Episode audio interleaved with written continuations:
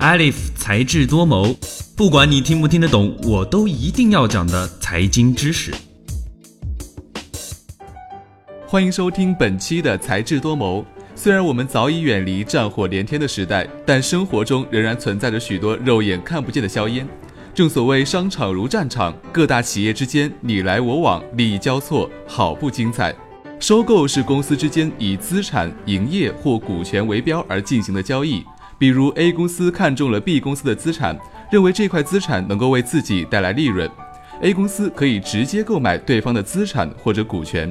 在很多情况下，B 公司的董事会出于各种原因不愿意接受 A 公司的收购提议，此时 A 公司不得不绕过 B 公司的董事会，通过其他方式强行收购。相对于 B 公司董事会或者部分股东来说，收购是不友好的，所以被称为敌意收购。二零一六年的万科宝能之争可以说是一个经典的敌意收购案例。当时不少专家认为，宝能拥有万科百分之二十五的股份，但持股比例还没有达到百分之三十，因此不能称为收购。由于宝能的收购遭到万科管理层的抵抗，这次收购的性质显然属于敌意收购。宝能虽然声称要做万科的财务投资人，但在二零一五年十二月万科股价高涨时，还在继续买入万科股票的行为，明显不符合财务投资人的逻辑。二零一六年，宝能一度要罢免万科所有的董事，更是暴露了敌意收购人的本意。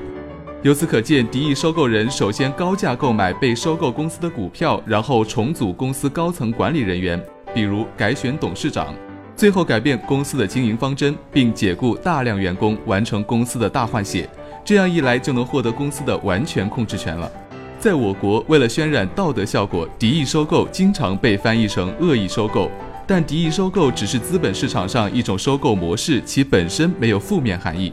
华尔街用野蛮人来指代敌意收购人，但这只是一种行话，没有贬义。而且收购人提供的价格一般都在原股票价格的百分之五十到一倍以上。从这个层面上来看，敌意收购不完全是一件坏事。才智多谋，网易云音乐和 iOS 播客同步更新，智果学院出品。但如果一定要给敌意收购定性好坏的话，关键要看被收购方的管理层。为什么这么说呢？在资本市场上，如果某个上市公司的治理水平低下，公司的管理层做出各种损害公司利益的行为，使得公司经营业绩下滑、市值缩水，此时资本市场上那些嗅觉敏锐的敌意收购人会通过敌意收购的办法取得目标公司的控制权，解雇不称职的经理，改善公司的治理水平，以此来提升公司的价值，并从中受益。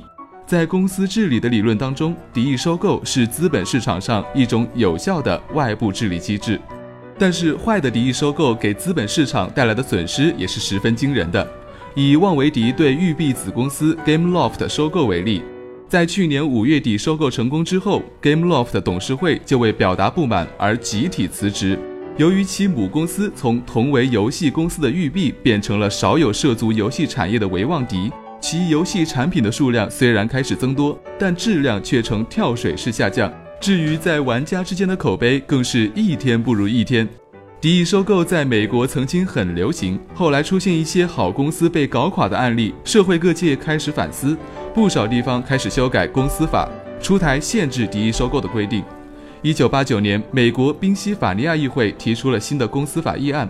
规定任何股东最多只能享有百分之二十的股票权，赋予公司经理对利益相关者负责的权利，而不像过去那样只对股东一方负责。这种做法在很多州得到了效仿。其实，像这样的做法强化了对于管理层的保护，但是这种保护并没有和管理层的业绩挂钩，更有可能保护了那些经营不善的管理层。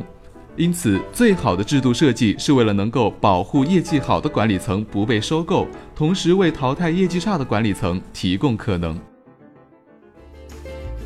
今天的节目到这儿就结束了。本期节目的文字稿我们会在智果学院的官方微博中同步更新，喜欢就请给我们点赞吧。我们下期再见，拜拜。